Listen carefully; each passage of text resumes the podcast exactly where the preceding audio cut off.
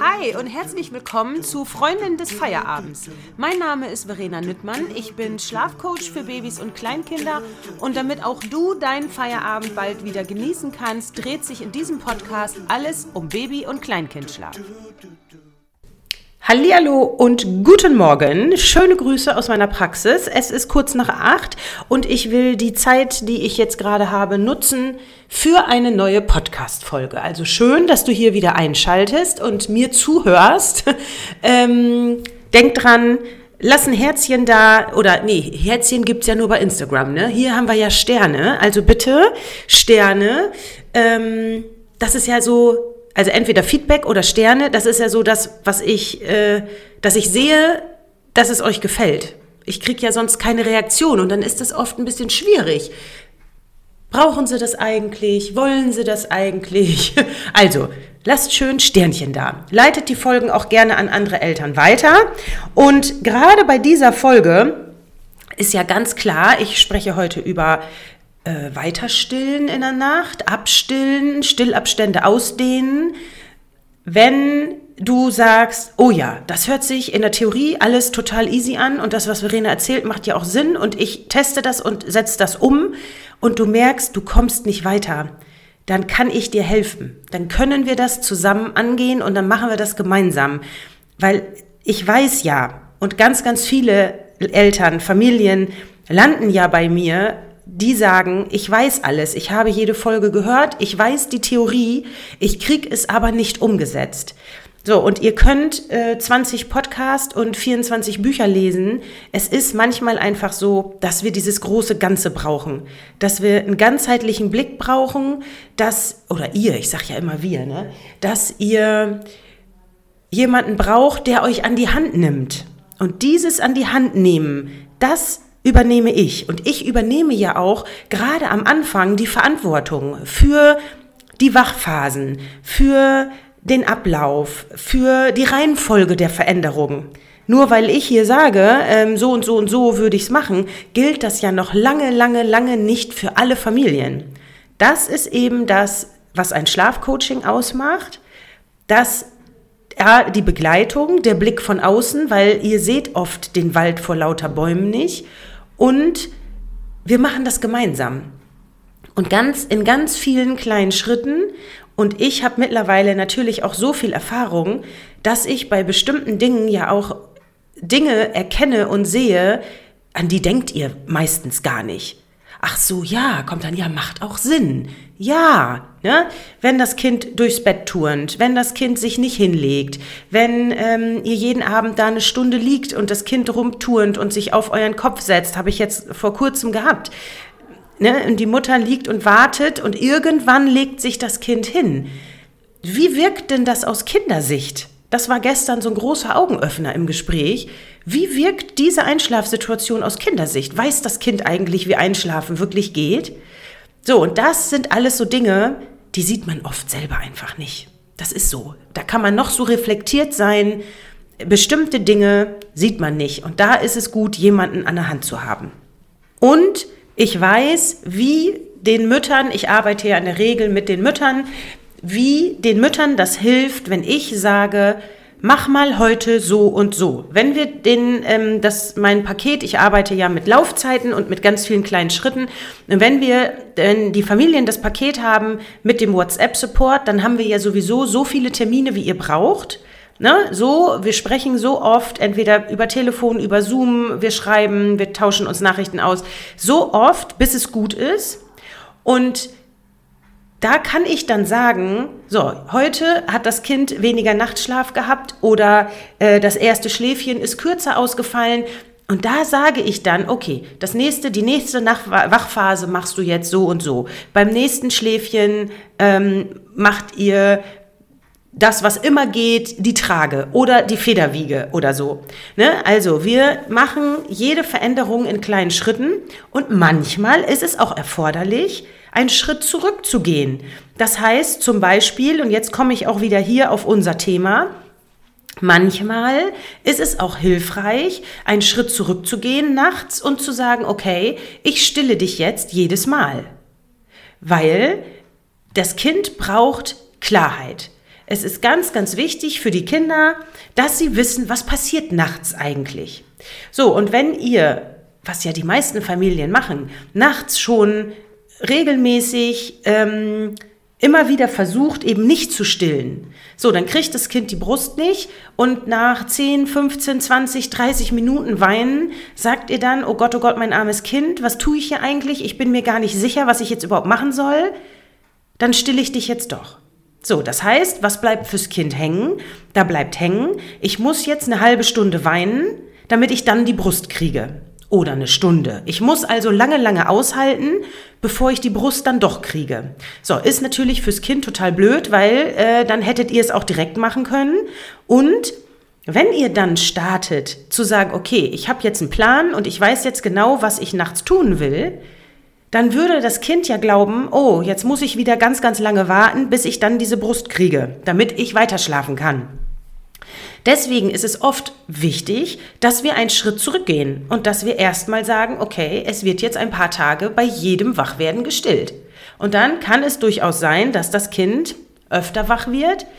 Dann kommt aber wieder mein Rhythmusmonk. Also wenn ein Kind nachts sieben, acht, neun, zehn Mal wach ist und gestillt werden will, dann kann nach meinem Verständnis der Rhythmus nicht passen. Ja, da haben wir es wieder. Also wir starten immer als allererstes mit einem ordentlichen Rhythmus. Das ist Punkt 1. Hör dir dazu die Folge an. Nutz auch meinen äh, Kurs entspannter Rhythmus äh, oder guter Rhythmus für entspannte Nächte. Ja, langer Titel, den kann ich mir manchmal nicht merken. Also, da lernt ihr, wie sollte ein ordentlicher Rhythmus aussehen. Verlinke ich hier mal. Lohnt sich. Lohnt sich, um einen ordentlichen Rhythmus zu etablieren, weil ich glaube, und so habe ich meine Arbeit eben aufgebaut, wenn wir wissen, das Kind kriegt tagsüber den Schlaf, den es braucht, wenn wir wissen, die Wachphasen passen, die sind altersgerecht, das heißt, mein Kind kann nicht übermüdet sein und es kriegt die Anzahl der Schläfchen, die es braucht. Ne? Und mir ist immer wichtig, dass das Kind eben rechtschaffend müde ist, weil wenn wir das wissen, dass das Kind mit der Einschlafgehilfe, mit der gewohnten Einschlafhilfe ordentlich einschläft, also friedlich, entspannt, ohne großes Drama, dann haben wir eine super Voraussetzung, um diese Einschlafhilfe auch zu verändern. Ich glaube, dass es einfach wahnsinnig schwer ist, wenn wir oder wenn die Mütter, die Eltern, wenn die Eltern nicht hundertprozentig sicher sind, ist mein Kind jetzt eigentlich richtig müde. Weil ist es zu müde, ist das Einschlafen eh schwer und ist es nicht müde genug, ist es natürlich auch nicht möglich einzuschlafen. Also wer nicht müde ist, der kann ja nicht einschlafen. Und wenn wir dann die Einschlafhilfe weglassen, machen wir euch das Leben natürlich unnötig schwer. Und mein Ziel ist ja, euch die ganze Umstellung so leicht wie möglich zu machen. In der Regel ist es so, dass die Eltern mir dann nach der ersten Nacht spiegeln, oh Mann, das war ja gar nicht so schlimm. Das wollen wir doch. Wir wollen ja niemanden ärgern. Um Gottes Willen. Wir wollen ja das Kind nicht ärgern. Das glaubt ja, dass die Art und Weise, die ihr da macht, völlig richtig ist. Und wir wollen euch ja auch das Leben nicht schwer machen. Und wer will denn, dass das Kind zwei, drei Stunden brüllt wie am Spieß? Um Gottes Willen. Ziel ist ja, dass das nicht unnötig lange dauert. Deswegen ist mir ja immer eine Vorbereitung so wichtig. Und da gehört eben ganz, ganz viel auch drumrum dazu. Aber das Wesentliche erzähle ich euch jetzt hier. Also theoretisch könnt ihr mit diesen Folgen, die ihr hier hört, das sage ich auch immer wieder, eure komplette Schlafsituation auflösen. Ich erzähle euch wirklich alles. Manchmal reicht es aber nicht. So, und dann braucht ihr eben den Blick von außen. Also, erstens, mir ist immer wichtig Rhythmus. Nennt mich Monk, nennt mich Rhythmus-Nerd, ich sag's ja selber. Ich weiß aber, wie gut es tut, wenn der Rhythmus passt. Meine Erwartung an einen ordentlichen Rhythmus ist, dass das Kind nicht mehr jede Nacht zehnmal wach ist, sondern vielleicht nur noch fünfmal. Dass automatisch durch den rechtschaffenden Tagschlaf oder den passenden Tagschlaf und die passenden Wachphasen, dass, der, dass das Aufwachen weniger wird. Meine Erwartung ist auch, dass das Kind morgens zum Beispiel länger schläft. Und oder dass lange Wachphasen in der Nacht, was in den meisten Fällen auch Rhythmus ist, dass das wegfällt. So, also dass zum Beispiel diese langen Wachphasen kürzer werden oder eben ähm, ja zum Beispiel auch ganz wegfallen. Das kann auch immer noch andere Gründe haben. Ja, manchmal funktioniert es auch nicht. Gerade dann sollte man hingucken. Also wenn ihr merkt, ihr habt einen ordentlichen Rhythmus, ihr habt vielleicht sogar meinen Rhythmuskurs genutzt und ihr sagt, okay, ich tue jetzt alles, was Verena da sagt, ja, dann hakt es noch irgendwo anders. Dann muss man wirklich gemeinsam mal gucken. Weil auch immer ja natürlich eine Einschlaf- oder Weiterschlafhilfe mit ähm, Ursache sein kann, dass es irgendwie schwierig wird oder hakt. Also Rhythmus. Zweiter Punkt ist, um nachts eine Weiterschlafhilfe zu verändern, dass erstmal ganz klar sein sollte, dass das Kind schlafen will. Es will schlafen und es tut alles dafür, um weiter schlafen zu können. Und die Kinder tun eigentlich nur das, was sie für richtig halten. Sie melden sich, hallo Mama, ich brauche jetzt mal die Brust. Gib die mal schnell her, damit ich weiter schlafen kann. Wenn ihr die Brust also nicht gebt, ist natürlich das Kind frustriert. Das ist verärgert, das ist vielleicht auch traurig, das ist sauer, weil es will ja weiter schlafen und es glaubt, dass ihr es am Weiterschlafen hindert. Weil Schlaf ist mit das größte Grundbedürfnis, was wir haben. Essen, trinken, schlafen, Nähe, All das ist ein großes Grundbedürfnis und jeder Mensch strebt danach, sich diese Bedürfnisse auch zu erfüllen. Und deswegen sind natürlich die Kinder, was ist da, wenn es darum geht, dass sie weiter schlafen wollen, auch wahnsinnig willensstark. Da kommt dann immer, ja, mh, hm, Kind ist so willensstark. Ja, toll, natürlich, gute Eigenschaft. Ne? In ganz vielen Situationen im Leben ist es ganz, ganz wertvoll, ganz hilfreich, willensstark zu sein. Das ist nichts Negatives, das ist was Gutes, weil euer Kind kämpft ja quasi für sich. Deswegen ist mir immer wichtig, dass es ordentlich vorbereitet wird. So, dann ist ja zweiter Punkt, hat das Kind denn Hunger? So, wenn ich ein Kind habe, was neun Monate alt ist, zehn Monate alt ist, was tagsüber drei Stunden locker mal ohne Nahrung sein kann, behaupte ich, schafft es nachts auch zweieinhalb, drei Stunden.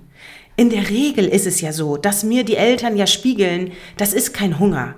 Das Kind nuckelt zwei, drei, vier Sekunden, dreht sich um und schläft weiter. Ja, genau, das ist dann in der Regel kein Hunger.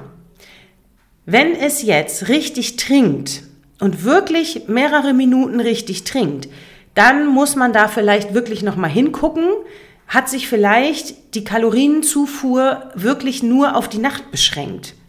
Auch da kann es sein, wenn die Mütter tagsüber gar nicht mehr stillen, zu sagen, okay, wir gehen einen Schritt zurück und wir stillen dich jetzt erstmal tagsüber. Ja, auch das könnte ja ein Punkt sein, weil was bringt es, dass ihr tagsüber nicht mehr stillt, aber nachts jede Stunde? Ist auch kein mitgeholfen. Und ich betone auch, erstmal wollen wir dem Kind ja nichts wegnehmen. Also lieber dann gucken, tagsüber öfter mal anbieten, um dann mit einem guten Gewissen zu sagen, mein Hase, ich merke, du hast eigentlich jetzt nachts gar keinen Hunger. Wir können jetzt durchaus mal diese Stunde, äh, jede Stunde stillen, verlängern auf, jede, auf alle zwei Stunden stillen. Ich bin ein absoluter Freund davon, in kleinen Schritten was zu verändern. So, und wenn ihr sagt, wir schaffen gerade mal eine Stunde ohne Stillen, dann würde ich den nächsten Schritt klein machen. Dann versucht mal zwei Stunden ohne Stillen. Wichtig ist aber natürlich, dass das Einschlafstillen abends erstmal verändert wird. Dass für das Kind klar ist, ich kann abends ohne Brust einschlafen. Also, wenn ihr wisst, der Rhythmus passt, dann nehmt ihr euch ich rate auch immer dazu, ein paar Tage zu nutzen, wo ihr nichts Großes vorhabt, wo ihr tagsüber Unterstützung habt von Partner, Partnerinnen, von Großeltern, von wem auch immer, damit ihr wisst, wenn ihr abends in die Einschlafbegleitung geht und der Plan ist, heute schaffen wir das ohne Brust, dass ihr wisst, ich kann morgen zwischendurch ausruhen. Ich habe Unterstützung, ich habe Hilfe. So, und dann startet ihr zum Beispiel freitags abends. Ich fange damit immer abends an, weil mir wichtig ist, dass die Kinder tagsüber erstmal noch den Schlaf kriegen, den sie brauchen. Und dann hört man ja immer wieder, lass ähm, statt stillen geht tragen. Das ist für mich der absolute, was soll ich sagen, was, wie soll ich es nennen? Also finde ich persönlich, als meine Meinung, absoluter Quatsch, weil wir dann eine große Einschlafhilfe durch eine andere wesentlich, wesentlich teilweise größere Einschlafhilfe verändern. Und sorry, wer will denn nachts jedes Mal zehnmal aufstehen? Ich glaube, das ist ja noch schlimmer. Und ich habe auch die Erfahrung gemacht, dass Bewegung ausschleichen für die Kinder ein viel, viel größerer Akt ist als die Brust ausschleichen. So, und Brust ausschleichen, die Alternative zur Brust ist immer Nähe. Kuscheln, Nähe, Dasein, Sicherheit anbieten. Mehr brauchen die Kinder nicht. Wichtig ist natürlich, dass sie es auch kennen, ohne Brust getröstet zu werden. Wenn ihr sagt, oh nee, mein Kind hat immer, wenn es traurig ist, wenn es unzufrieden ist, dann kriegt es die Brust, dann sollte das erstmal verändert werden. Auch das ist ein großes Thema in der Vorbereitung. Ne? Passt der Rhythmus? Gibt es äh, Stillalternativen oder gibt es Stillmomente über Tag? Kann das Kind sich überhaupt ohne Brust beruhigen? Kennt es das überhaupt? Wenn nicht, sollte das erst vorher gemacht werden. So, dann ihr, seid ihr an dem Punkt, dass ihr sagt, okay, passt alles. Rhythmus passt, ähm, ich habe Hilfe passt, wir haben jetzt Wochenende passt und mein Kind weiß, dass es sich auch ohne Brust beruhigen kann. Check. Also startet ihr abends, damit das über Tag den Schlaf noch kriegt, den es braucht. Dann fangt ihr abends an, das Einschlafstillen zu verändern. Wie das funktioniert, erzähle ich euch in einer anderen Folge. Und dann macht ihr nachts direkt weiter. Das heißt, wenn euer Kind nach einer Stunde wach wird, dann sagt ihr, ach Herzi, da bist du ja, stillen machen wir nachher. Jetzt helfe ich dir, dass du wieder einschlafen kannst ohne die Brust. Und dann haltet ihr den Frust gemeinsam aus.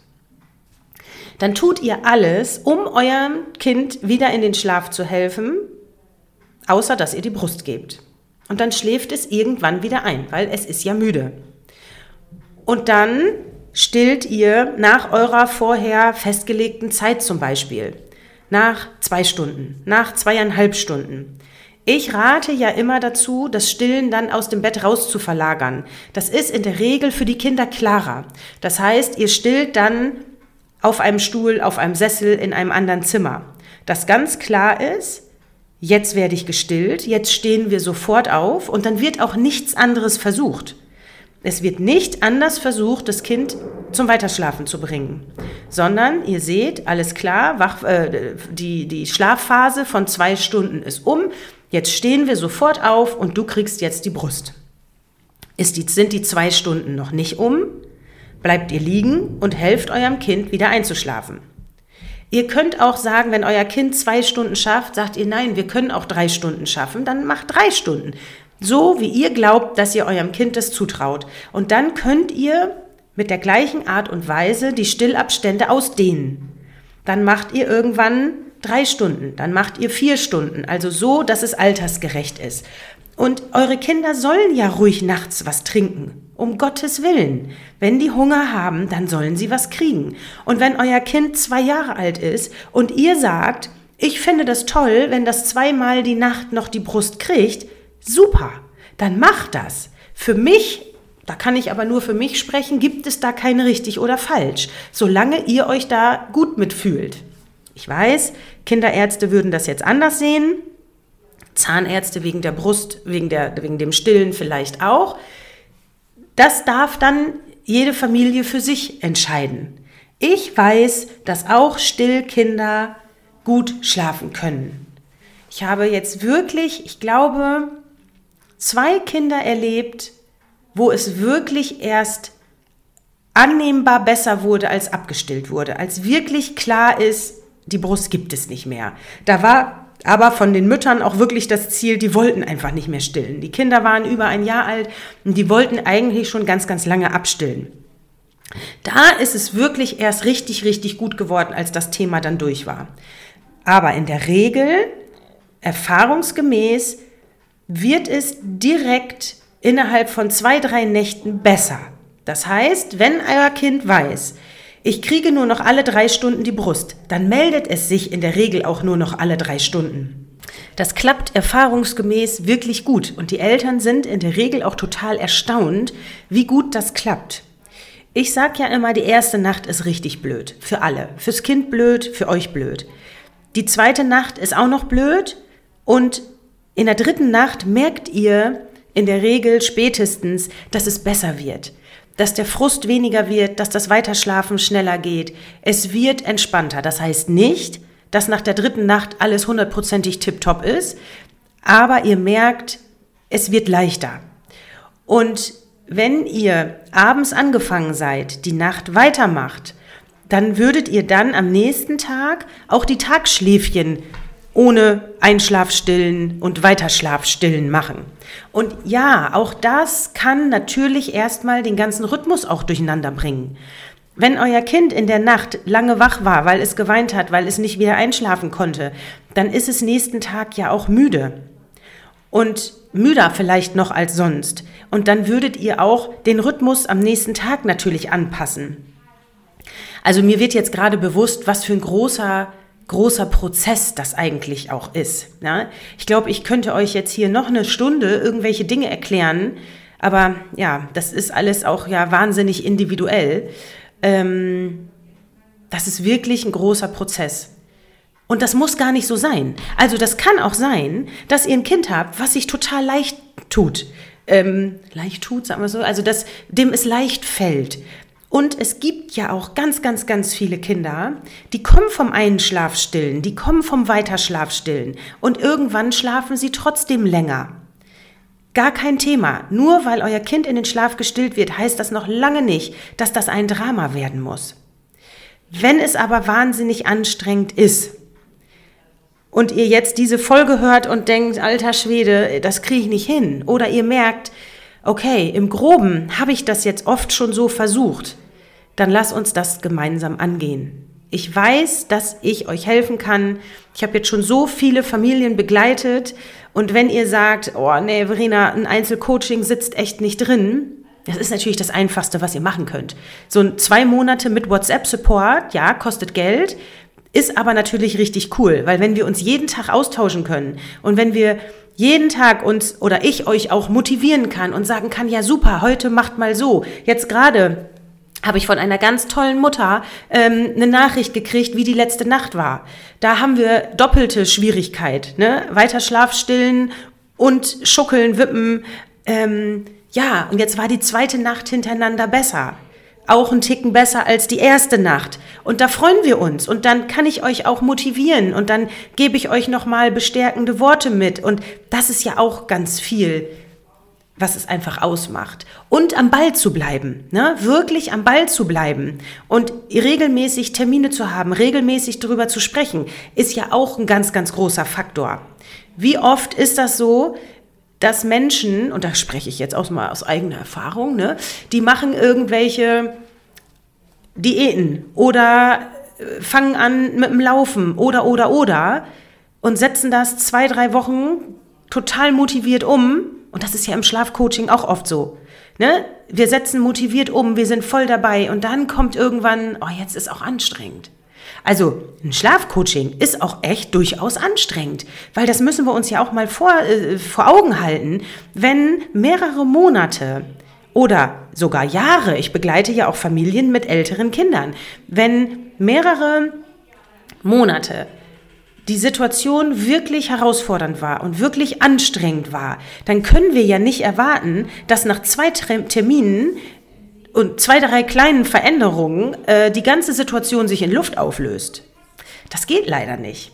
Das heißt, das hat ja schon Sinn, wenn ich sage, du hast jetzt als Situation mit deinem Kind so ein wirklich große, äh, einen großen Prozess vor dir, dass wir dann auch wirklich zwei Monate Zeit brauchen. Das wird besser, aber bis es hundertprozentig besser ist, dauert es manchmal. Und das kann ich mittlerweile ja gut einschätzen. Wenn du jetzt sagst, boah, nee, das läuft bei uns und das läuft bei uns und eigentlich ist nur das Einschlafen schwierig oder nur das Weiterschlafen schwierig. Alles andere funktioniert, auch das gibt es ja. Kind schläft ohne Brust ein, kann aber nicht ohne Brust weiterschlafen. Dann brauchen wir manchmal keine zwei Monate. Manchmal reichen auch vier, fünf, sechs Termine. Und ihr habt zwischendrin eine Woche Zeit und setzt um, dann sprechen wir wieder und machen weiter. Auch das funktioniert ja total gut. Es muss nicht immer das Riesenpaket sein. Also, so viel nochmal dazu. Ähm, wenn du jetzt das umsetzt und du merkst, nach vier, fünf, sechs Nächten, es ist immer noch Kraut und Rüben und es ist für euch alle wahnsinnig anstrengend, dann wird da wahrscheinlich irgendwas haken. Dann wird da irgendwas sein, weil es sollte auf jeden Fall peu à peu besser werden. Ich weiß immer nicht, warum viele sagen, oh, du musst bestimmte Dinge zwei, drei Wochen testen. Also die, den Aufwand müssen wir meiner Meinung nach nicht betreiben. Ich glaube, ich weiß, ich glaube ich nicht, ich weiß, dass bestimmte Veränderungen relativ schnell Verbesserungen her, äh, herbeirufen oder erzielen. Und da war ich gerade abgebrochen. Wenn ihr sagt, boah, nee, so ein Einzelcoaching geht nicht, dann guckt euch mein Smart Coaching an. Da kriegt ihr genauso alle Informationen und natürlich viel, viel mehr, als ihr hier im, im Podcast auch erfahrt. Da kriegt ihr viel, viel mehr. Ähm, für kleines Geld könnt ihr in Raten zahlen. Ihr habt drei Einzeltermine mit mir, so dass ihr da auch am Ball bleibt, dass wir regelmäßig nochmal uns absprechen und dass wir da auch gucken, wenn es irgendwo haken sollte, dass ihr dann direkt einen Termin nutzt, damit es am Ende gut ist. Und wenn es noch nicht gut ist, dann sind wir noch nicht fertig. Also bitte, nicht mehrere Wochen irgendwas versuchen, dann wird da was haken. Und von alleine wird es oft einfach nicht besser. Weil, und das wiederhole ich auch nochmal, die Kinder das für völlig richtig ansehen. Die glauben, dass das richtig ist, was ihr macht. Und, auch das wiederhole ich gerne, die wollen ja schlafen. Und deswegen sind die so willensstark in der Nacht, weil die glauben, dass sie nur mit der Brust weiterschlafen können. Also, erklärt den Kindern das auch, egal wie alt sie sind. Erklärt den Kindern, Herzi, wir machen das jetzt anders. Nachher kriegst du die Brust. Jetzt schaffen wir das auch ohne. Sprecht euch Mut zu. Ähm, ja, motiviert euch selber, ne, dass ihr nicht irgendwie in so ein Gedankendrama verfallt. Auch das ist ja ein ganz, ganz großes Thema.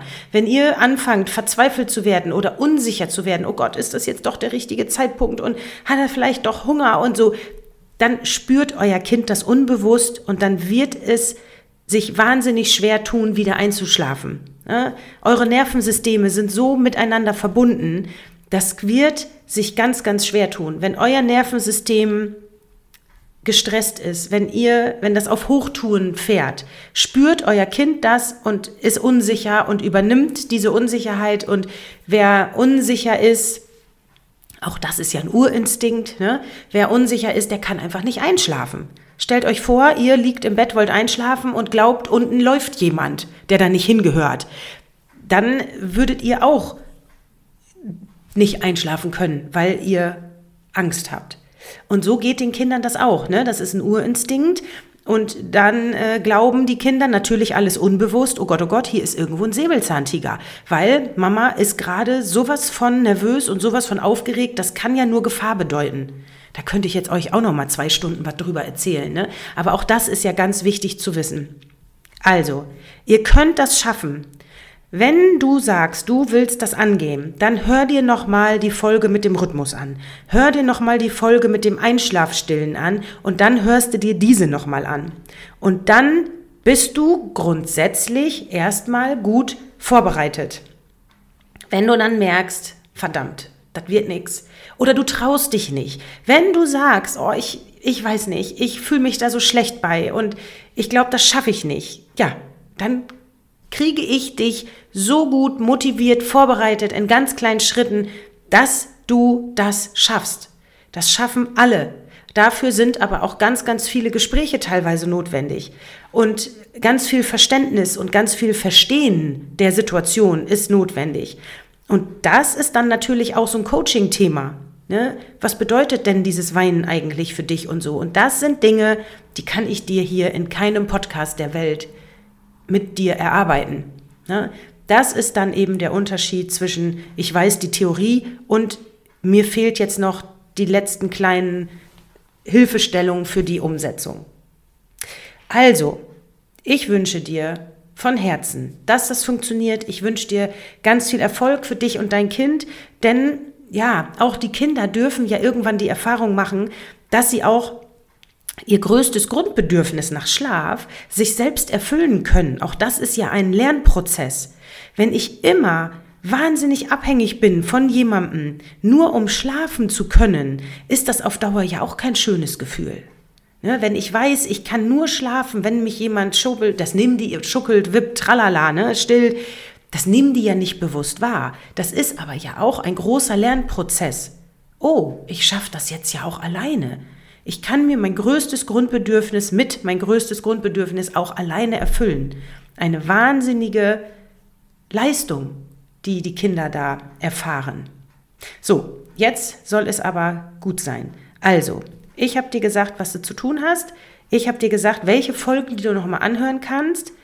Wenn du nicht alleine dadurch möchtest oder sagst, ich komme nicht weiter, ich verlinke dir unten den den, meine Website, da kannst du ein kostenloses Infogespräch buchen. Buch das, dann sprechen wir drüber, du schilderst die Situation, ich erkläre dir oder ich sag dir, welches Paket für dich in Frage kommt oder du, viele, die meisten Familien wissen auch direkt schon, okay, ich nehme das mit dem WhatsApp Support, dann bin ich safe.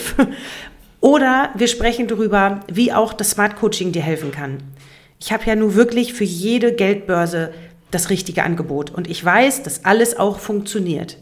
Also, wenn Fragen sind zu den Schlafcoachings, dann gerne melden. Fragen zu einer individuellen Situation kann ich natürlich nicht beantworten, weil ihr seht selber, da gehört einfach so wahnsinnig viel dazu. Ja? Also, Sternchen dann lassen, weiterleiten und äh, schreibt mir auch gerne, wenn ihr klargekommen seid. Ne? Da freue ich mich auch. Also, viel Erfolg und liebe Grüße. Und jetzt hätte ich doch fast vergessen, euch zu erzählen, wie das denn dann mit dem Abstillen funktioniert. Also im Prinzip genau so. Das heißt, wenn du anfängst, die Stillabstände auf zwei Stunden auszudehnen und irgendwann vielleicht auf drei Stunden, dann würdest du peu à peu die Abstände ausdehnen. Was gut sein kann, ist, dass dein Kind plötzlich drei, vier, fünf Stunden am Stück schläft. Und das ist die die geplanten Stillabstände, das ist die überschläft. Du würdest natürlich dein Kind nicht wecken, ne? Ganz klar. Du würdest dein Kind nicht wecken. Wenn es nach zwei Stunden noch schläft, dann freust du dich. Und wenn du dann siehst, ach guck mal, das schläft durchaus zwischendurch drei Stunden. Naja, dann kannst du für dich gedanklich den Abstand ja auch auf drei Stunden schon erhöhen. Wenn du dann irgendwann siehst, oh, das schafft auch fünf Stunden ohne Stillen, dann kannst du auch die Abstände auf fünf Stunden erhöhen. Und dann lässt du es dann trinken, sofort andocken und du lässt es dann trinken, solange es will. Und wenn es anfängt zu nuckeln, dockst du wieder ab, ihr geht ins Bett und Kind schläft weiter. Und wenn du dann irgendwann sagst, ich möchte jetzt gar nicht mehr stillen, dann wirst du peu à peu die Abstände ausdehnen, dann fällt morgens das gegen fünf oder sechs Uhr weg, dann äh, fällt das in der Mitte der Nacht weg und dann stillst du irgendwann gar nicht mehr. Und die Kinder machen das wirklich total gut mit, weil die das ja alles einmal schon kennengelernt haben. Die wissen, dass die Brust dann keine Weiterschlafhilfe mehr ist, sondern dass die Brust Nahrungsaufnahme ist oder ja, Nahrungsaufnahme, weil alles andere, was die Brust bedeuten kann, also jedes Bedürfnis nach Nähe, nach Sicherheit, nach Geborgenheit, das kannst du deinem Kind ja auch ohne Brust geben. Egal welches Bedürfnis dahinter steckt, das kannst du deinem Kind erfüllen durch Nähe, durch Dasein, durch Erklären, durch Begleiten. So, jetzt habe ich alles. Ich hätte das jetzt wahrscheinlich technisch hier auch super irgendwie da einfügen können und hätte dann mein Schlusswort hinten dran gehängt. Da weiß ich aber nicht, wie das geht. Also lassen wir es so. Ihr habt jetzt, glaube ich, wirklich alle Infos, die ihr braucht. Und ähm, jetzt könnt ihr starten.